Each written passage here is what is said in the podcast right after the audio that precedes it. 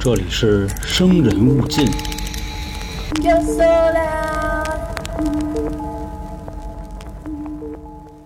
大家好，欢迎收听由春点为您带来的《生人勿近》，我是黄黄。我是老航，乘以十三，依旧还是三群的朋友，三群朋友投稿确实多啊，还是那个老的开场白，一假的二有改变。嗯，嗯，然后这块儿再跟大家多说一句啊，啊、有的朋友说，哎，黄哥，我的这个投稿感觉有的故事没说呀，这块儿跟大家解释一下啊，呃，可能是这个故事过于的不完整，可能改编起来啊，或者讲出来体验不会太好，所以我们会有一些取舍。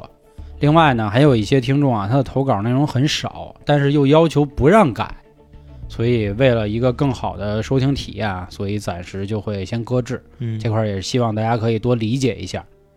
那好啊，那咱们就书归正传，咱们开始说。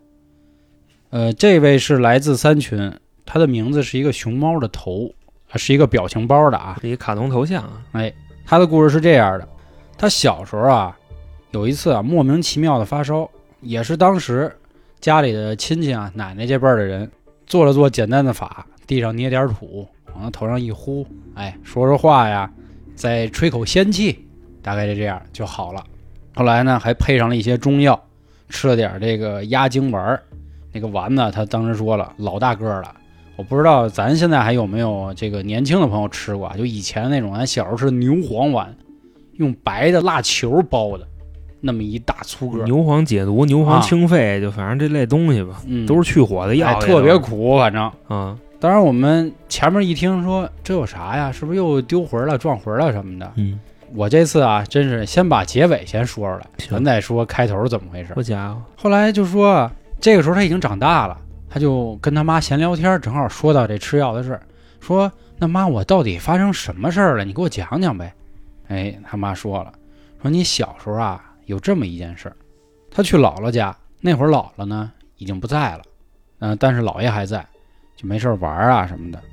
有一天呢，他就冲那个镜子里啊就开始笑，咯咯咯的乐，他诚心啊还是怎么着听着。啊？就家里人啊，都以为说是不是觉得自己貌似天仙啊，呃美呢？有点自恋，哎，我也没多想。结果过了一会儿呢，孩子开始哭，哇哇大哭，就问你到底怎么了？孩子也不说，哎呦就没完了。说那这样的话，那赶紧回家吧。这这这嘛呢？是吧？回家之后呢，发现就好了。好了以后就问孩子你怎么了？你跟我说说，是不喜欢在姥爷家待着吗？姥爷对你不错呀。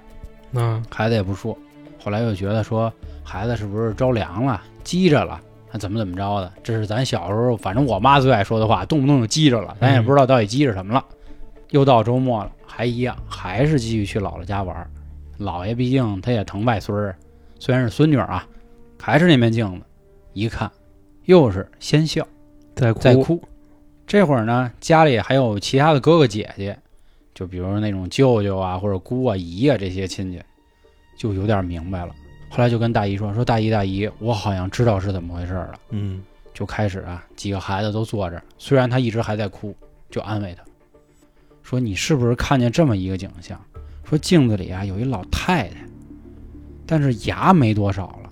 一开始呢，就那么看着你，冲你笑，逗你开心，是不是啊？啊，是。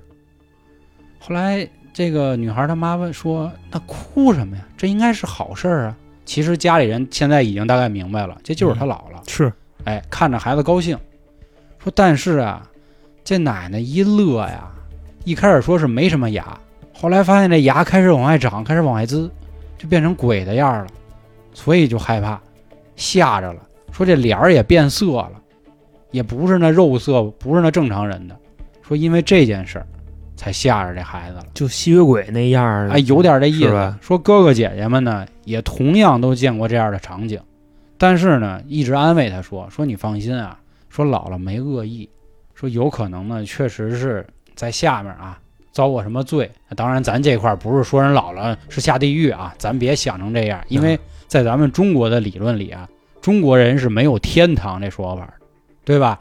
人没了都是要见阎王的。”所以这块儿呢，可能说人家姥姥没受那么多罪吧，但是你说你去人那儿报道，咱们看过《西游记》，看过什么，刀山火海油锅这都会有，多多少少可能会受一点点罪，可能也没准儿姥姥确实想他了，思念成疾，自己在那边得了什么样的病也不好说。所以呢，整件事情下来啊，孩子确实就是用咱们老话说，是急着了，他只是害怕。但是后来咱也说了啊，脑袋涂了点土，吃了点这个压惊丸，也就好了。其实这个事儿呢，听起来啊还挺温馨的，真的就是睹物思人，都是来看看，并没有恶意就唯一不完美的地方就是他老了变成那样啊，是可能吓着孩子了。这块儿先不让航哥讲啊，我继续再说一个啊，我这都啊，准备好蓄势待发了。我为什么说再说一个，也是和家里的亲戚啊是有关系的，而且这个故事我在看的时候啊，心里啊有点难过。嗯就怎么说呀？就可能双鱼座比较敏感啊，可能也思考过类似的事儿，所以就觉得这个故事很感人。同样来自三群，叫帕罗西汀。首先啊，他跟我说说黄哥，我怀疑啊，我们家应该是遭过诅咒。他姓王，这哥们儿为什么说受到过诅咒呢？这个事儿要追溯到小时候。他小时候住在啊类似像山区农村这么一个地儿，嗯当时他们那儿啊有一座山，每次出去啊都需要跨过这个山。他小时候呢好骑个摩托车，有一次啊正骑在这个山的时候，摩托车突然熄火，但是在这时候呢已经顺着坡啊溜到山底了。他当时就琢磨说这怎么弄啊？说我是不是找个人帮帮我呀？因为咱们也都骑过摩托车啊，知道有可能要不就没电了。对，要不就没油了，要不有可能那会儿老式摩托车它有个皮带，就是它得传动，那皮带折了。因为之前我跟我一哥们儿赶上过这样的事儿，所以他也没多想，他就四下回头看。这个时候啊，他发现山顶处有一辆汽车，但是汽车呢，这个灯光啊忽明忽暗，忽明忽暗的闪。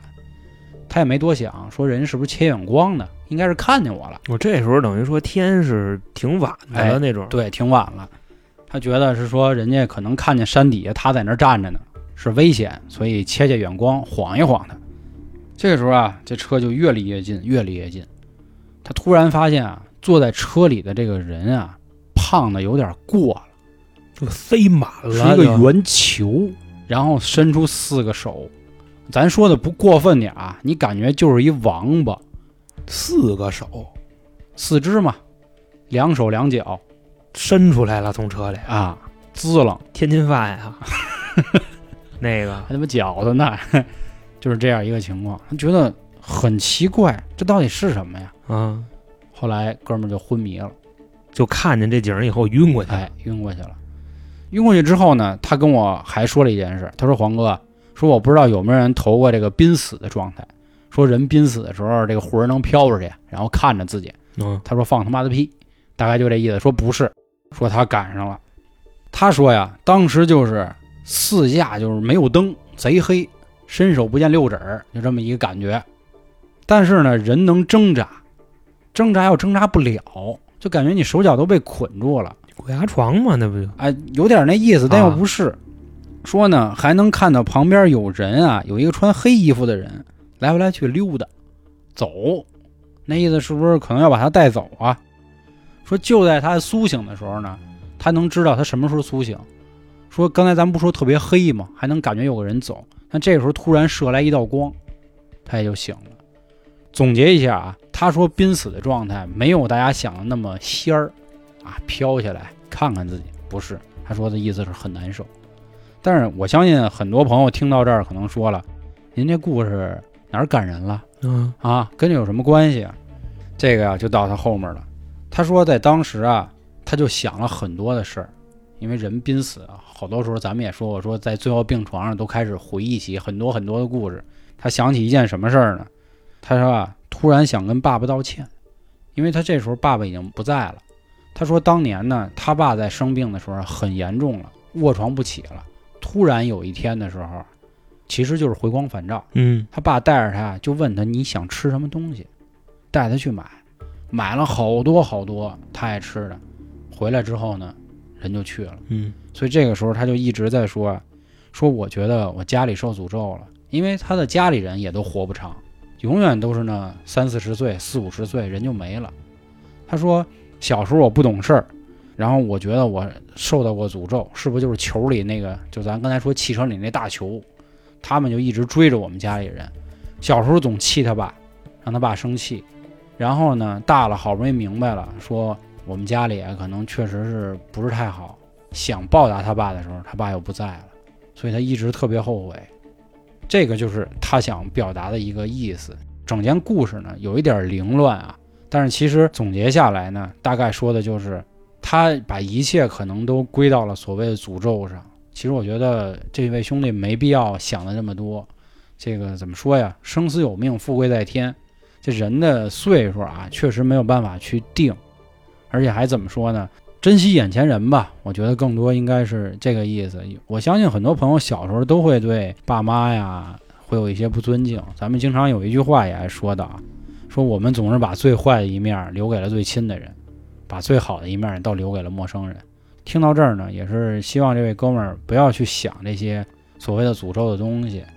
我觉着吧，这个他爸爸不管是多大岁数走的，那个是他的命，嗯对吧？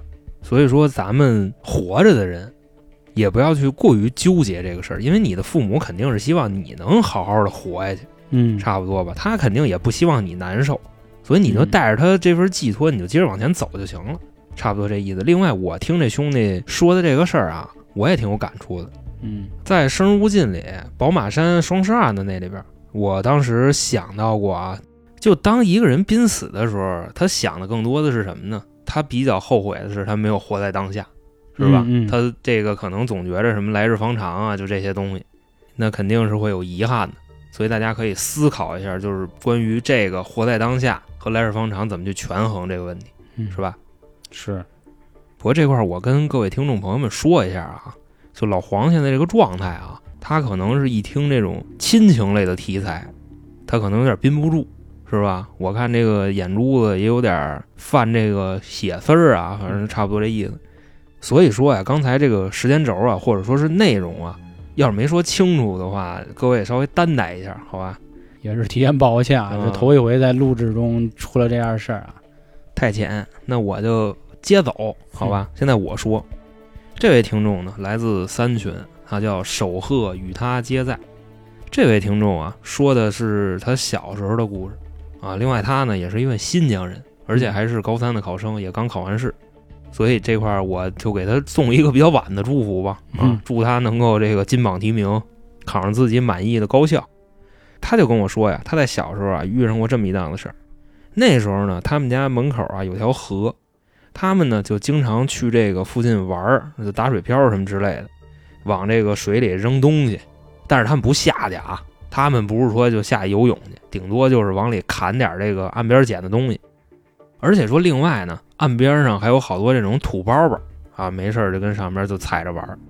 可能是因为啊，他给我投稿的时候，我更多的这个关注点在他是新疆人这上了。嗯这个土包包这块我就给略过去了。你后来你再一想，这土包包这是什么呀？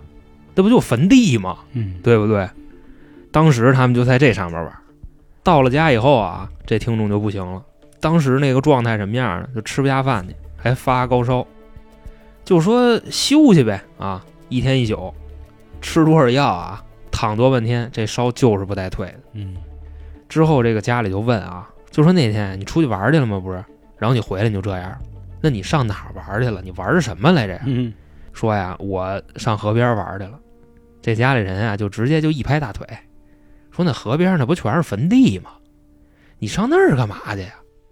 说呀，估计就是撞上什么了啊，这身子虚了。也是啊，科学这块儿不追了，嗯，神学咱们可以走起来了。不过啊，这个高人不在外边，就在自己家里。是谁呀？这人是他姥姥。他姥姥这个怎么说呀？有点道啊。我当时听这事儿啊，说干嘛了呢？跟咱们之前一期灵异讲的内容一样，嗯拿了一个碗，拿了三根筷子，哦，把这三根筷子呢往碗里一杵，这三根筷子当时就立住了。那就证明什么呀？如果它能立住啊，就证明这屋里有东西，就这么个意思。紧接着啊，就是烧纸啊，拿那个黄标纸跟那儿呼呼的烧，跟那儿念叨。开始啊，我以为人家就跟那儿托付呢，就那意思，就孩子小不懂事儿啊，踩了您的地儿了，就给您道歉。后来发现不是啊，硬刚。哦，这姥姥啊，当时嘴里说的话可能是在骂街。然后呢，紧接着从厨房拿了一把菜刀跟屋里挥，挥刀啊就哗抡哗对抡，跟屋里大大风车都转起来了。从他那床头一直砍到了门口，到了门口呢，把刀往那儿一放，说成了，你们等着吧。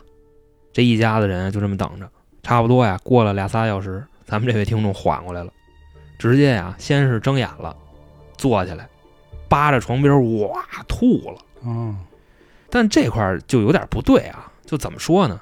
他中午吃的饭，现在已经晚上九十点钟了，他吐出来的那是什么东西呀？按理说啊，这个人吃完饭仨小时以后就吐不出来了，差不多是这样，除非你刚才那顿吃的太多。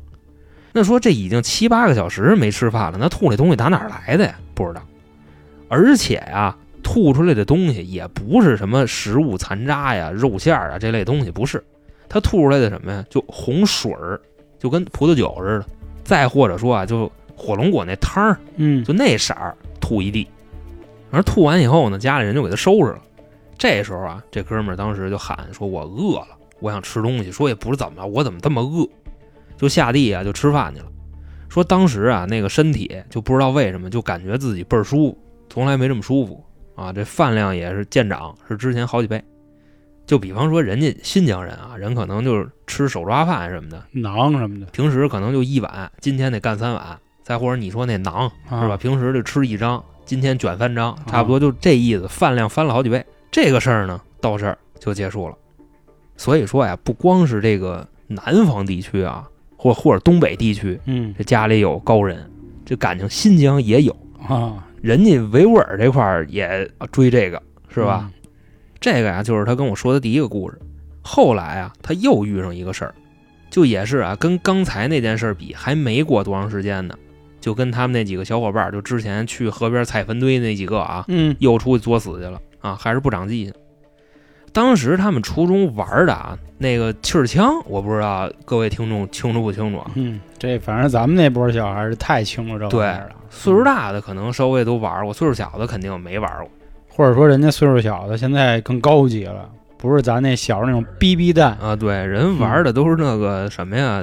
现在咱就说玩电子产品吧，也别说这个了，因为嗯国家现在对这个仿真枪管控的还是挺严的，是吧？是所以现在没有这东西了。就说有一天夜里啊，他们哥几个跟家呀看鬼片儿实话实说啊，他们几个算那种胆儿比较大的。看完了以后啊，这鬼片他们自己还分析呢，就哪儿拍的不好，哪儿拍的不好哦，就跟咱似的，讲一灵异特辑，然后咱们也分析分析啊，差不多啊啊。当然我也不知道为什么有很多听众都不敢听嗯啊，咱跟这儿还是找乐呢，差不多就这样。嗯说那就看鬼片没劲啊，说那咱找点刺激的吧。啊，旁边俩人说行啊，那上哪儿啊？那时候啊，差不多是夜里十二点，咱上那个东山公墓那边儿。当然这地方具体在哪儿我没考证过啊。东山公墓啊，你反正一听公墓就是还是喜欢坟地呗，啊，嗯，就觉着上回不刺激，就没惹那么大娄子。说这回啊咱捅一大的去，我估计他们就那意思啊。还是年轻嗯，是吧？这上初中嘛，他们那会儿。其实咱谁也别说谁，咱上初中时候也那样啊。那倒是，嗯，嗯说就上那个坟地的探险去吧，啊，害怕呢也就甭回来了啊，直接跟那儿刨坑就埋了啊。他就原话就是这样，啊他们那哥几个开玩笑，反正就十几岁小伙子嘛，拱着也就去了。后来啊，到了那地方以后啊，他们先开始还是玩那气儿枪，就跟那儿对着打。然后呢，什么是掩体？那碑就是掩体。哎呦，就见过不规矩的啊，嗯没见过这么不规矩的。玩了一会儿啊，这位听众慢慢就发现，本身来的时候是三个人，但是现在自己的视线里有三个人，哦，多一个。吓我一跳，但是呢，这个大夜里的那会儿啊，差不多是十二点到两点之间，看不清楚人，嗯就只能看见三个影子。当然啊，不算他自个儿啊，算上自个儿就四个了。本身来的时候仨，就说他看见这仨影儿啊，谁是谁他对不上号，哦，你明白这意思吧？后来他就有点害怕，就喊了一嗓子，就那意思，就别玩了，你们就赶紧回来吧。啊，我觉着可能就不太对，嗯但是那俩能听见，那个也能听见呀，对不对？新来那个，这三个影子就都奔着他过来了。慢慢的啊，这仨人就越走越近，就发现最右边的这个穿了一身红衣服，然后呢，那两个人也发现了右边的这个，就赶紧就往他那儿跑。等于说啊，那俩跑到了，这个离他们差不多还有个十几米。这会儿啊，往那儿一站，这哥仨齐刷刷的就看着那红衣服，就跟那那么盯着他。这人什么打扮呢？披头散发，就那个常规的啊，嗯，那头发不在后边待着，在前面待着，就那样。你说以前这玩意儿吓人啊，现在我估计大家一听常规，啊太常规了。这三个人呢，也是把气儿枪都端起来了，咔咔一上膛，那意思你别过来，就跟那喊。这头发挡脸这位啊，不管，接着往前走，走到差不多有个五六米的时候，他说了一句话，女的说的什么呀？放下，就那意思，把枪放下。啊，说的这个，咱们这位听众呢，一听这话，直接就把枪放地下了。但是啊，没怂。怎么叫没怂呢？他把枪放地下，他是为了施法，哦，施什么呀？童子功，就把裤子脱了，教他，对，就要呲。嗯，咱实话实说，人胆儿不错。是是是，你说要换一人看见，我估计这当时就对，可能来不及呲了，就。拉了出来了，嗯。就感觉是往外渗，就差不多他那意思。都不用瞄那么细。啊。啊他就把啊就掏出来了，啊，然后就呲。换了把枪，对，旁边那俩呢，一看这个，也把枪扔地上了，三人成虎。对，呲，啊，就也不怎么着，就说来就来啊，就反正那意思。远处的这个呢，也不远，五六米，嗯。就跟那站着不动了，不知道他们干嘛呢？啊，你说是这管用吗？我觉得不是，就可能是新鲜，就你们干嘛呢？嗯当然，这仨确实是童子啊，跟着尿，尿完以后呢，看那人站那儿了，不往自己这儿来了，仨人把枪拿起来，呜呜都跑了。哦，那姐们儿呢也讲究，没追，就跑了就跑了，没别的事儿。后来啊，这哥仨到家以后啊，跟咱们平时讲的那个撞鬼的什么的也都挺像的。就到家以后，先互相打电话，那意思你到家没有啊？怎么怎么着的？然后说那常联系是吧？嗯谁谁出事儿了，赶紧就说一声。反正到家以后呢，都是先睡觉了。第二天啊，仨人起来的时候一打电话，全发烧了，就说是从早上起来就开始烧，然后说那烧着呗，那咱们就躺着呗，跟家歇着。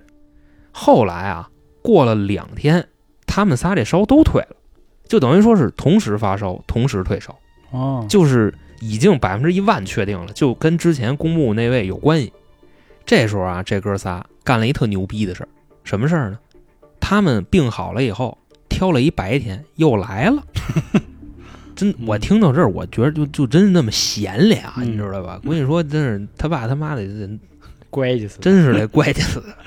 来了，来了以后呢，找这陵园的保安就问他，说我们前两天也跟这儿碰见点东西跟人斗法来的，啊，嗯说那个碰见一红衣，然后披头散发。当时啊，这保安就直接有点木，那意思什么呢？就你们说这人确实有，有这人也埋在咱这儿，他是怎么回事啊？他反正不是一好死法，因为咱刚才说那不是一女的吗？差不多岁数在三十出头，怎么死的不知道，肯定不是正常死的。你想，正常死亡有三十岁就死的嘛，对吧？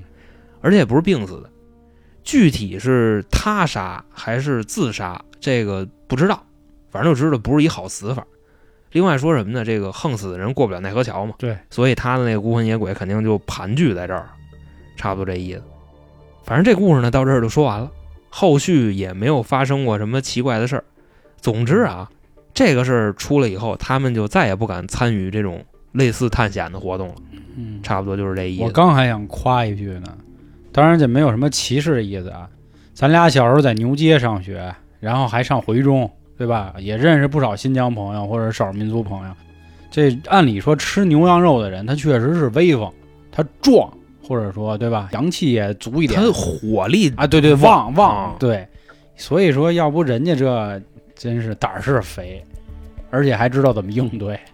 这目前来说是咱们所有的这个投稿里，小孩敢跟鬼干的，这是第一人。嗯因为我记着啊，前阵子挺早的时候，有一次投稿里说过一个类似的，我不知道你还有没有印象，就说那小孩在坟地里睡着了，嗯，对，有有对吧？嗯但是他也只是睡着了，也没怎么着。咱这位真是，我觉得啊，咱们给他加个外号，就是水枪三剑客鬼爷 是啊，吧？鬼爷了可以。不过这块儿我再补一句啊，就是为什么我跟老黄我觉得我们俩胆儿挺大的，嗯但是为什么我们不参与这类探险的活动呢？也不是说怕见着，嗯就是啊，人家那边的东西，或者说人那边的朋友要收拾你，他不会说直接跟你硬刚。嗯，就你碰见他以后，你真是你一丧百丧，你你说这你受得了吗？对，对不对？就真是你过一马路，啪，过了一火车给你碾了，我嗯你，这玩意儿谁受得了？对不对？癞蛤蟆胡搅面，不咬人的膈应人。所以说建议大家啊，不要有这种奇奇怪怪的想法或者说不要有僭越之心啊，啊，这个挺重要的。好好活着不香吗，对不对？是是是，那刚才呢，老黄一气儿讲了两个，那我也就一下多讲几个。嘿，下边的这个故事呢，是三群听众的 ID 啊，叫塞纳，嗯，硬汉老炮约翰塞纳塞纳啊，精神小伙儿扭上大胯，他给咱们投了三个故事。哦，我这一下，我这体力反正可能有点盯不住啊，你知道吧？毕竟现在也是这个 趴着一个，对步入这个青年了，从少年已经步入青年了啊。他还给他这个故事啊起了个名字，这第一个故事呢叫《大年三十夜晚的大火》。这位听众啊是一个云南人，小时候呢一直跟父母住在一个镇子上，但是具体是哪个镇子他没说名字。这个故事呢其实是他邻居家的事儿，说当时啊他离这家邻居那个距离啊差不多有个一百多米，但是那是直线距离啊，嗯呃，中间还隔了好多的这个小房子，等于说呢，走过去大概就需要三四分钟的时间。说大概是在上小学四年级的时候啊，那天呢，正是那年的大年三十儿，啊，镇上的人呢也都是在快快乐乐的过年。咱们这位听众啊，他们家基本上也都是按流程办的，就是先吃饭、领压岁钱、放炮、看电视、嗯家人玩牌。再说这个云南人嘛，可能少数民族有一些其他的娱乐活动，这个不太清楚啊。啊，这个我我可以说一句，啊，我有一年就特别想去云南过一回春节，我有个同事就云南姑娘，走起啊，但是人家有对象，虽然她邀请我去了，我说那我去多不合适啊，她说没事儿，说我那个男朋友是山西人，他得回山西过去。我说那也不合适，因为他跟我说了，好像云南过春节，在这个大年初几里啊，还有一些特殊的，就类似像泼水节的这种活动，那冷不冷啊？那关键是 应该没那么冷，啊毕竟云南嘛，还是比较靠近那个赤道这一块，亚热带啊，啊，冷也不会太冷，嗯，所以我一直还挺向往的啊，也是挺想看一回的。但是咱北方人对这个节日是吧，也看的也挺重的。你说大年三十我不跟父母过，跑那儿过去，估计也挨卷。嗨，所以希望有机会吧，可以找一云南妹子，嗯我嫁过去，好吧？回头我去吧啊，我孤儿，我跟哪儿过年无所谓啊。这块儿我说多了啊，只是想跟大家说，嗯，云南少数民族还是挺有意思的，对咱们过年的方式对对吧？啊，嗯那就接着说啊，反正也都是啊，就就大概黄爷那那意思吧啊嗯。他们那些节目都进行完了以后啊，那时候时间挺晚的了，春晚呢也都差不多结束了，一家人呢也都玩累了，就说就睡觉呗，躺炕上就睡了。睡着睡着啊，就听见自己家门口乱成一锅粥了。怎么个乱法呢？外边有人喊着火了，就这个。当自己听见这个的时候啊，就迷迷瞪瞪的就睁眼了，就那意思，怎么回事？着火了。当时啊，他睁开眼的时候，其实他父母早就听见了。他一睁眼一看，父母跟边上穿衣服呢，哦就那意思，出去看看去，或者说能不能帮上忙。我相信人家更多的是想出去帮忙去啊，嗯不是说出去看热闹去。这这这意思，党都跟咱俩似的，咱俩你邻居家着火，你肯定也得帮忙去，对不对？那说父母都冲出去了，那我也别睡了，那我起来吧。啊，也琢磨着就出去瞧瞧什么情况，也就穿着衣服啊跟父母出来了，就发现着火的啊，就咱们刚才说的，就是那邻居家，嗯，大概离他们家有个一百来米。当时呢，火苗子能看见那么一点儿，可能就是因为那院墙比较高吧，还是怎么着的。但是啊，这房顶子上的天都是红的，哦你感觉这个是什么呢？按理说啊，着火它应该是那亮往上走，是但是你就感觉它那上面还有一层的亮，就感觉就三味真火似的，就这意思。而且呀、还能清晰的听到就那个火烧劈着那声，啊，就噼里啪啦就啊，就那声儿。当时啊，这附近所有的邻居把自己家什么盆儿啊、桶啊，劲儿大点儿的把缸什么的全请出来了，找水去，就在附近的这个水井啊打水，然后给他们家救火。当时他们家住的那个地方啊，就那个镇子还算是比较偏的。据说啊，你报了火警幺幺九，那车来这儿差不多得用一个小时。那说一个小时，那这儿还剩什么呀那？么烧干净了。啊，对呀、嗯，所以说那就先自己内销呗，镇子上的人就一块上呗。那么说这个火势大概持续了有多久呢？三四个小时，你就感觉这个火呀，到最后它不是被扑灭的，是什么呢？是这东西实在没得烧了，没有燃料了，对，就嗯灭了。而且这个火灭了的时候啊，消防队的也来了，啊，差不多这么个意思。当时啊，周围的邻居有的就在埋怨这些消防战士，就说你们怎么才来，就怎么怎么着。然后人家说今天过年，我们就凑人先，然后再过来，确实是耽误点时间，然后给人道歉还是怎么着。而且啊，说在半道儿车还坏了，也不怎么着，先弄这车，然后过来的。然后旁边有的邻居呢也是比较理智啊，抹眼泪儿，就说你这大过年的，人家家怎么摊上这么个事儿？结果啊，就在这时候，牛逼的一件事就来了，嗯，是什么呢？着火的这家邻居啊，屋里头一共有八个人，这八个人毫发无伤，知道这意思吧？哦，最先开始出来的是这邻居家的阿姨，你就可以说是就孩儿他妈，或者说是大妈什么的，她出来了，就差不多这岁数啊。出来以后，站这屋门口傻了，那意思，我操，发生了什么？哦，就我们家怎么这样了？你明白吧？然后邻居就都冲过来了，那意思你怎么啊？差不多就那就那样，就那话呗。就跟他说，就说你们家呀着火着了三四个小时，从昨儿晚上深夜的时候就开始着，着到现在这已经五点了，这卖早点的都都都出来了，嗯天已经完全亮了。就说你们是不是躲地窖这类东西了？因为什么抗日片儿咱都看过是吧？嗯很多家里人都是有地窖的。然后这阿姨说不是，就说就在炕上睡觉，说这起床的时候发现这屋都黑了，然后呢也不知道怎么回事，看边上这个孩子爷们儿都睡觉呢，自己也没叫他们就出来了，说先自己看看，那基本上已经你一抬头都烧烂了，差不多这意思。就这房子当时说已经糟到一什么地步呢？你恨不得站墙边喘口大气儿，这房能塌了。哦，就这么一路子，一看这景儿，赶紧跑回去，给这一家子人都扒拉起来了。然后这一家子人穿好了衣服，当然也没穿那么好啊，可能也就披着一什么的，可能女孩穿的稍微讲究点，男孩可能就那那么出来了。过了一会儿啊，这八个人就站院里了，一对眼看看邻居，互相看看，全傻了。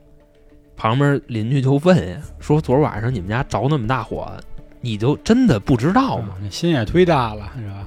这家人就感觉木了似的，说不知道，说反正一觉醒了就这样了，而且晚上没有人起夜，没有人垂死病中惊坐起什么的，没有。嗯后来啊，这个消防队的人进他们家调查去，查出来这个起火的火因是什么呢？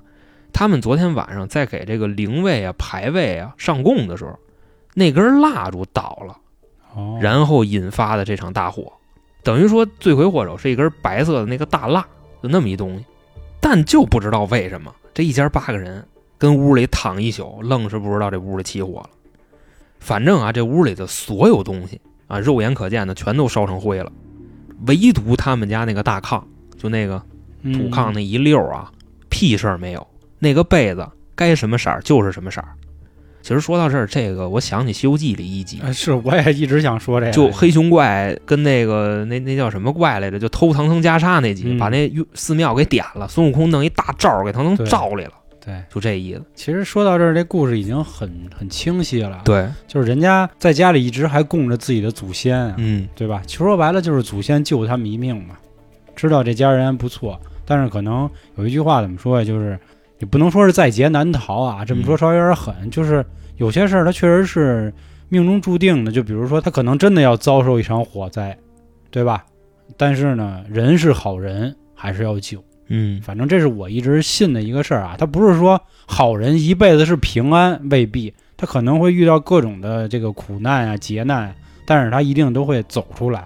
我觉得就是终极目标嘛，人只要能活下来，他就是好事儿，啊是吧？？所以咱们就秉承着那句话吧，嗯，就经常听相声那句“但行好事，莫问前程程。”。嗯哎，那咱们说完这个故事啊，还挺温馨的，是吧？嗯，今天感觉家人有点多。嗯，嗯，那咱们接着说第二个，第二个啊，也是他们那边的事儿，但是呢，不是之前的那个镇子了，从之前的那个镇子搬到了另一个镇子，但是这镇子我还是不知道叫什么名儿啊。嗯，没事儿，不重要。啊，对他给这个故事又起了个名字，叫什么呢？苗族邻居的房子。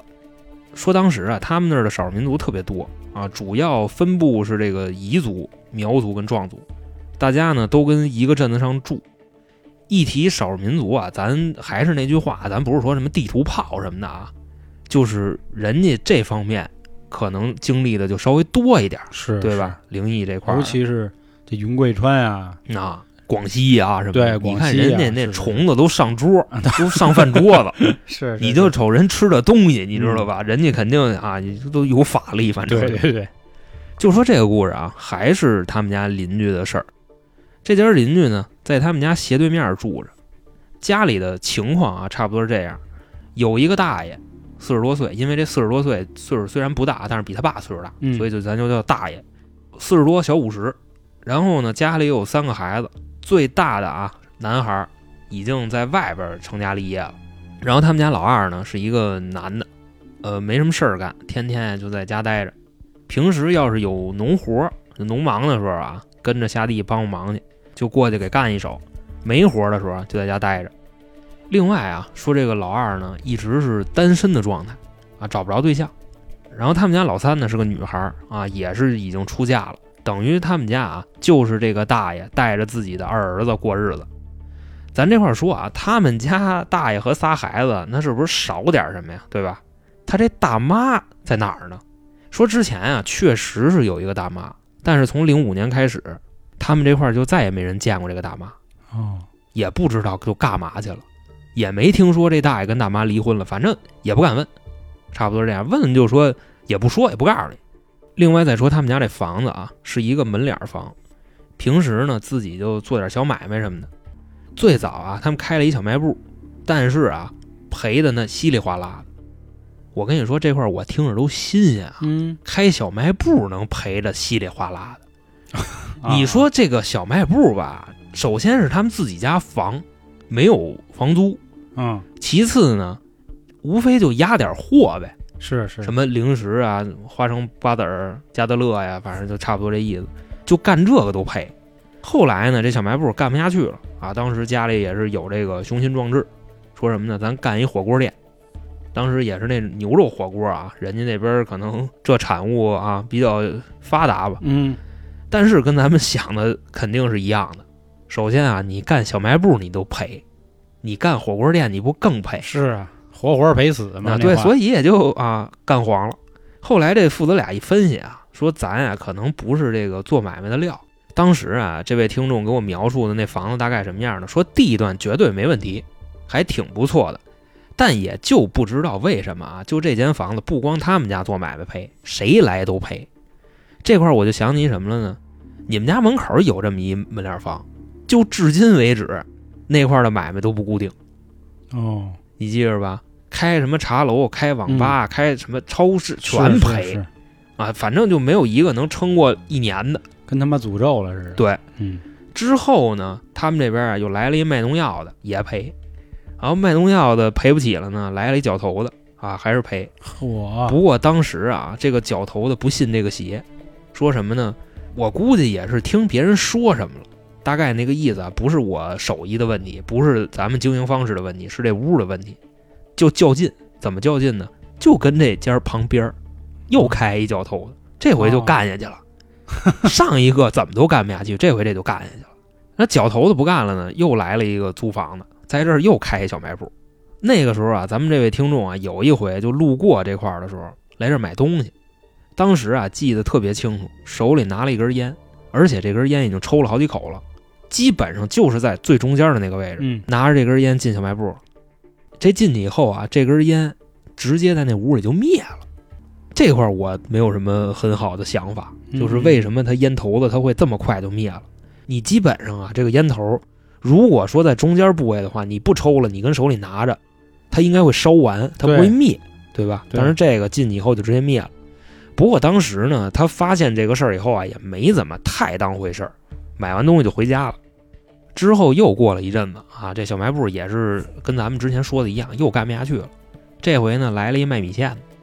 当时啊，反正他自己已经意识到这个问题了，啊就是这投稿这听众啊，就说那我不行，我咱多照顾照顾人生意是吧嗯？就天天这么换，看着他们也挺惨的。嗯没事儿就过去吃米线去，他也去，他妈也去。不过后来啊，吃完这个米线以后，一到家就开始什么呢？浑身难受，你说不出来哪儿难受，就你感觉啊是这个烂眼边鼻子不通气儿，嗯，然后就闹耳底子、砍头疮，然后什么肚子疼、肾不好、脚气，反正就大概就这意思，就浑身上下没有不难受的地方。而且不光他这样，他妈也这样，因为他跟他妈一块儿去吃那米线，他爸就没事，因为他爸没去。后来呢，这俩人一分析，就说咱以后啊就不能再去了。说他们家呀，说我相信肯定不是人老板那东西有问题，肯定就是那房的问题。另外呢，这间牛逼房在他们那个镇上已经成了一传说了，你哦明白这个意思吧？所以说呢，来这儿做买卖的人也都是那个用个贬义词啊，就比较愣，可能说是这意思。那个时候已经没有人来挑战这间房子了。嗯你就感觉这条街上啊是一什么样的？别人家买卖家儿都是这个门口儿，买卖兴隆通四海，对，差不多这样嗯。唯独他们家这家人打这儿过绕着走嗯，门可罗雀啊，那我说门可罗雀都不合适，都绕着走了，啊，更惨。都不是说三过家门而不入，嗯都不是那意思，就根本就不打这儿过，差不多这样。然后这父子俩呢就在里住着，就二零一五年大年初一那天，这父子俩在这屋里死了。哦，当时这个消息是听说啊，他们没见着。后来怎么印证的这个事儿是真的？因为人家家里人过来奔丧来了。哦，当时啊，这个镇上的人跟他们家人就说这事儿，就分析说这父子俩是怎么死的呀？人家人说不知道，警察来了以后看不出来死因，你就感觉是睡觉就睡没了，哦，明白这个意思吧？等于说啊，这个故事伴随着爷儿俩的去世，到这儿就完了。嗯，所以我觉得这个故事里边唯一的疑点是什么呢？你说这房子丧、诅咒什么乱七八糟也好，我想的更多的是，那这家这大妈上哪儿去了？这家大妈会不会就自己在这个房子里去世了？然后是她诅咒的这家房子？嗯，你你不说我都快忘了大妈这事儿了，嗯因为你这一说一下就拘灵一下。所以我为什么前面我特意的强调了一下，就是说从零五年开始，这家是有一个大妈，或者说大爷有一个媳妇儿，嗯，但是大爷这媳妇儿神秘的就消失了，嗯，不知道是怎么回事。我现在胡乱猜测一下啊，也是突然就是想到，我觉得会不会是一条蟒蛇精变的？我为什么这么说啊？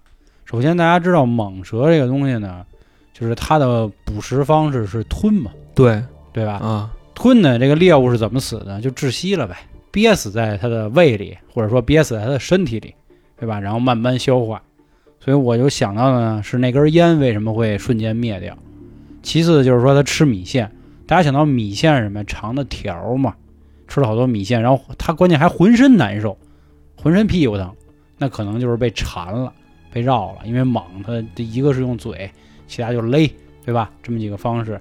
最后呢，又是找不着那爷儿俩的一个怎么说呀死因，我觉得有可能和咱们听众和他妈妈的症状是差不多的，只不过说咱们听众呢只是吃了顿饭，而人家是一直在这待着，可能长期被勒着难受，就憋死了。当然这是我的一个猜想啊我觉得你这脑洞啊，略微微的有那么一点大嗯啊那。咱们还是继续第三个故事对吧。，咱们就接着说第三个嗯嗯我因为我这可能有点太胡诌了，啊，嗯，来吧，这个 就我已经不知道，接什么了？不是不知道接什么了，你完全跟我想的就不是一类，你知道吧？因为嗯我更多觉得可能是大妈的诅咒，诅咒，哎，来自大妈的诅咒。嗯，呃，那咱们这位听众呢，给咱们投了三个故事，嗯最后一个故事呢是关于他自己被鬼压床的经历。我觉得这个啊，就比较算怎么常规说呀啊，常规。啊啊，呃，在这儿可能就啊，由于时间的关系就明白不。说了嗯，也希望这位听众可以理解啊。因为我觉着可能是他前两个故事比较威风，就第啊三个自己的显着就啊，比较暗淡一些，你懂这意思吧？那行，那我接着说吧。同样啊，三群还是那话啊，哥们儿还是英文名儿，好在我认识埃里克斯，哦，埃里克斯啊，啊这我会读。他的故事呢，则是这样。嘿家伙，这接的好。说当年呢，他爸呀送给他了一个手链，桃木的，结果他在戴上的一瞬间啊，炸裂，就是木头也裂了，手链也折了，崩了。那这个事儿又是怎么回事呢？咱们我又玩了个倒叙，是这样。这哥们儿呢，说是啊，高考结束之后啊，哥儿几个要去外地啊参加一个漫展，动漫的一个展，哦，看小姐姐去，哎，当时的组合啊六人行，三男三女，但是组合是什么样呢？俩哥们儿俩姐们儿一对情侣是这样。那这就嗯啊比较干瘪。头天晚上呢，到了酒店，六个人呢就是肯定不用问，三间房嘛，俩男的一间，俩女的一间，一男一女一间，也是懂事儿。这几个人琢磨说，咱夜里玩点什么呀？咱也高考结束了是吧？咱嗨起来，嗨嗨的迷瞪一下。后来这几个人一合计，说咱要不聊聊鬼吧，好不好？但是有一句老话说得好什么什么呀？白天不说人，晚上不说鬼啊，对，但是人就反其道行之，啊！白天不说鬼，晚上不说 人。对我啊晚上必须得说鬼。嗯当时还觉得不够嗨，哎，还得放点曲儿。这曲儿呢是那种很诡异的，就烘托这个气氛差不多这意思。聊着聊着呢，有几个人啊，说是困了啊，其实就是有点怂了，心说差不多得了，都半夜了。嗯最后呢，就剩下咱们这听众和两个女孩儿，说那咱仨接着聊吧。但是其他人呢，刚才咱们说了，绝对就是害怕。为什么呢？这几个人不回屋，说我就在这屋睡行吗？我们在这待着，嗯那行吧，那待着呗，反正也热闹。这仨人继续聊，现在相当于呢，俩男的和一女孩在睡。这睡着睡着呀，跟这听众聊天的这俩姑娘就说了，说哎，说你看窗户那儿好像有个黑影儿啊。当时呢，这气氛已经轰到这儿了啊，这谁要说不害怕，谁他妈是那个。啊，但是咱这听众说，就我一男的了，不行，我找俩人壮胆儿吧，就喊那俩哥们儿说，哎，起来起来起来，出事儿了。结果怎么也推不动，就不醒。说这怎么办呀？啊说那得了，但是啊，还是那话，可能是色心。当然，这个色不是说那种色啊，说咱是爷们儿，咱得彰显出男人的这个魅力。说那我扎着点儿，我看看去吧。但是当时这个酒店呢，有一个非常不好的格局啊，这个可能有的朋友家里是这样，就是你开开窗户，看到的也不是外面，而是这个楼可能中间的一个就跟通风管道似的，就还是面墙。我知道那个，就跟你在那个塔楼那个楼道啊，里对对对，差不多就是那样一个窗户。那多膈应啊！那啊玩意儿，哥们儿一开窗户，说什么都没有，胆儿真大呀，还敢开窗户看。因为刚才咱们前面说了，这俩小女孩说那儿有一黑影儿，说你看看，一开没有啊。当时我估计哥们儿心里也是觉得，哎呦操，亏的没有啊，啊，肯定啊是吧？啊，就给面子。啊，给面子给面子这时候可能还得顺下一块板砖呢，然后 梆掉地下，你看没有吧？啊。结果他一转头再一看的时候，歘一个黑影儿又没了。一闪而过，哎，哥们儿当时就慌了。玩弄他的。我操，什么呀？到底就傻了。此时屋里都安静了，谁也不说话了，仨人都面面相觑。那怎么办？坐着吧，谁他妈也别睡了。这男的呢，就开始走柳儿，这谁坐得住啊？来回来去踱，啊，走来走去，走来走去，终于是熬到了黎明，天是蒙蒙亮。这会儿呢，这床上这俩哥们儿醒了。哎呦，咱这听众就是仿佛见了亲人啊，但是也非常生气，说孙子嘛呢？说嗯，你知道我们这几个小时怎么过来的？结果他这俩哥们儿说了，说兄弟，说我醒不来呀、哦我知道你叫我，我都知道，我睁不开眼。了哎，是。他说你是不是一直在屋里溜达来的？说对呀、说我不仅听见你溜达，你们好几个人都在那儿溜达，是不是啊？那这块儿那俩女孩没动，当时那俩女孩直接就叫了，啊，就那么叫。说完这句话叫的。啊，说没有，说我们俩一直坐着都不敢动。说你到底听见几个人呀？这哥们儿说这最少得有仨呀，你们来不来去的就溜达呀，哦，那那个一闪而过就是进来了呗，闪啊进来了。啊！而且照这意思呀，没错，�á 人嘛。一开始这俩小女孩说：“哎，有一黑人对吧这已经进来了，”这对，然后这哥们儿又去看，没有啊。再一转头又一个，啊，仨人在屋里就快上都在呢。啊哎，当时早上连夜直接哎什么他妈狗屁漫展，再见吧，回家了，就完了。所以这也就是说到开头，为什么爸爸送他这么一个东西，就是因为这哥几个回去也是该病的病，该丧的丧。嗯，好在是有这么一个父亲啊，出了这么一招，给他挡了一下。其实我觉得这个故事可能分析不出来太多的花儿。我小分析啊，一下啊，咱可以小分析。小分析是什么呢？就是你一上来说那桃木，嗯。我觉得那玩意儿没用，啊，你知道为什么吗？当时咱们跟这个懂这个的，嗯。比方说水哥，阿星。啊，对阿星，咱们都分析过。嗯嗯，是什么呢？就是你出去玩儿去也好，就怎么着的，首先啊，你别招着东西。啊那倒是。他们犯的第一个大忌就是跟屋里聊这个，嗯，人家一听，嚯说我们呢，就待会儿去吧，过去，对不对？这个是第一个，第二个是什么呀？就说你住酒店什么乱七八糟的，开光的东西你最好别带。嗯，说为什么呢？首先啊，给你开光的人，你也不知道他什么道行嗯对吧镇得住镇不住，啊，又不是降龙罗汉给你开的，好家伙，就可能就是普通的一位僧人给你开的。然后呢，这里边侵入的是他美好的祝福对你。嗯嗯嗯，但是你说你要拿着这东西，比方说你住宾馆、住酒店去，你往那儿一放，就那边的瓷器啊，人会觉得什么呢？我操，你给我亮家伙呢是吧？哇，啊是吧？就那意思，我上你家串门去，我拎着酒进来的，跟拎着刀进来的，那能是一个意思吗？是是是，当时也是这么分析的，就是说最好别带着东西。嗯，但是就那个桃木的那叭炸了，嗯我估计就是给他提醒的，你知道吧？哦那意思啊，行行行了啊啊，就就你不愿意让我待着，我走。啊，就是那意思说，哎，你前两天在酒店里，你确实招着我了，给你提个醒儿，以后就别这样了，是吧？估计是，也有可能，嗯，但有可能他阳气也还行吧，嗯，背不上呢，是这都有可能。那说完这故事啊，我最后再说一个，作为咱们今天的结束吧。这位听众呢，来自三群，ID 叫青龙，他分享的是一个自己的事儿。那天呀、是这个清明节，按照风俗呢，大家都知道啊，如果是没去扫墓的话啊，最次也得在自己家路口给自己家的那个亲人就烧点东西什么的。他呢也都是按照这个规矩办的啊，给他的父亲啊烧了点这个元宝，另外呢还往地下倒了一瓶白酒。我觉着能做到这样就挺规矩的了。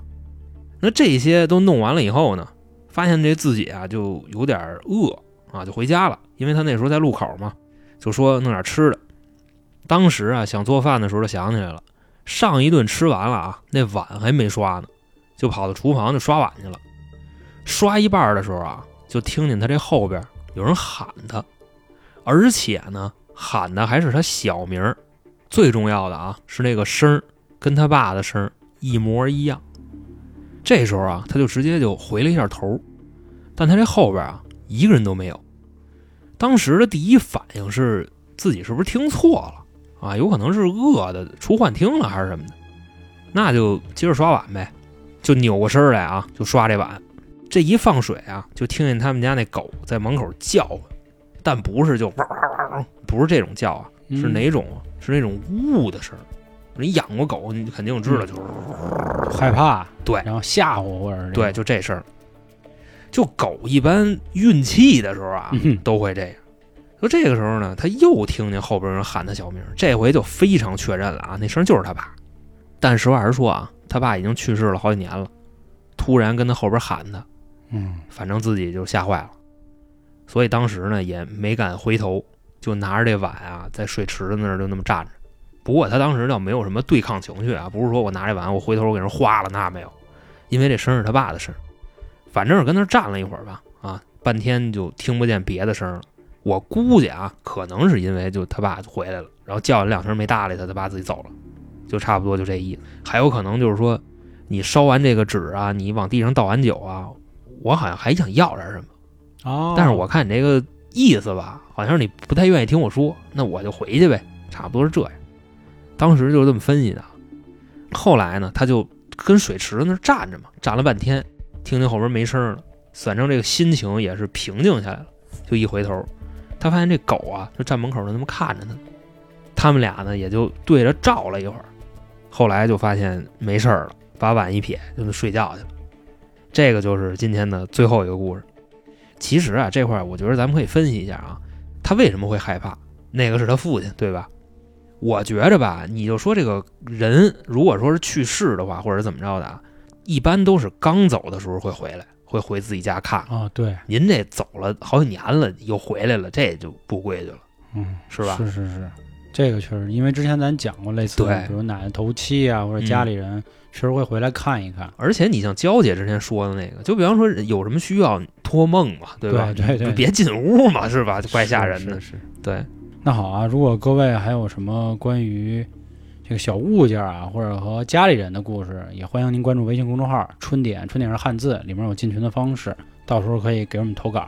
另外，还是最后说一句，新美团啊，现在有一个非常优惠的价格，年费和连续包月都是五折，这样您可以收听我们旗下三张专辑所有的抢先听节目，也是再次感谢各位的支持。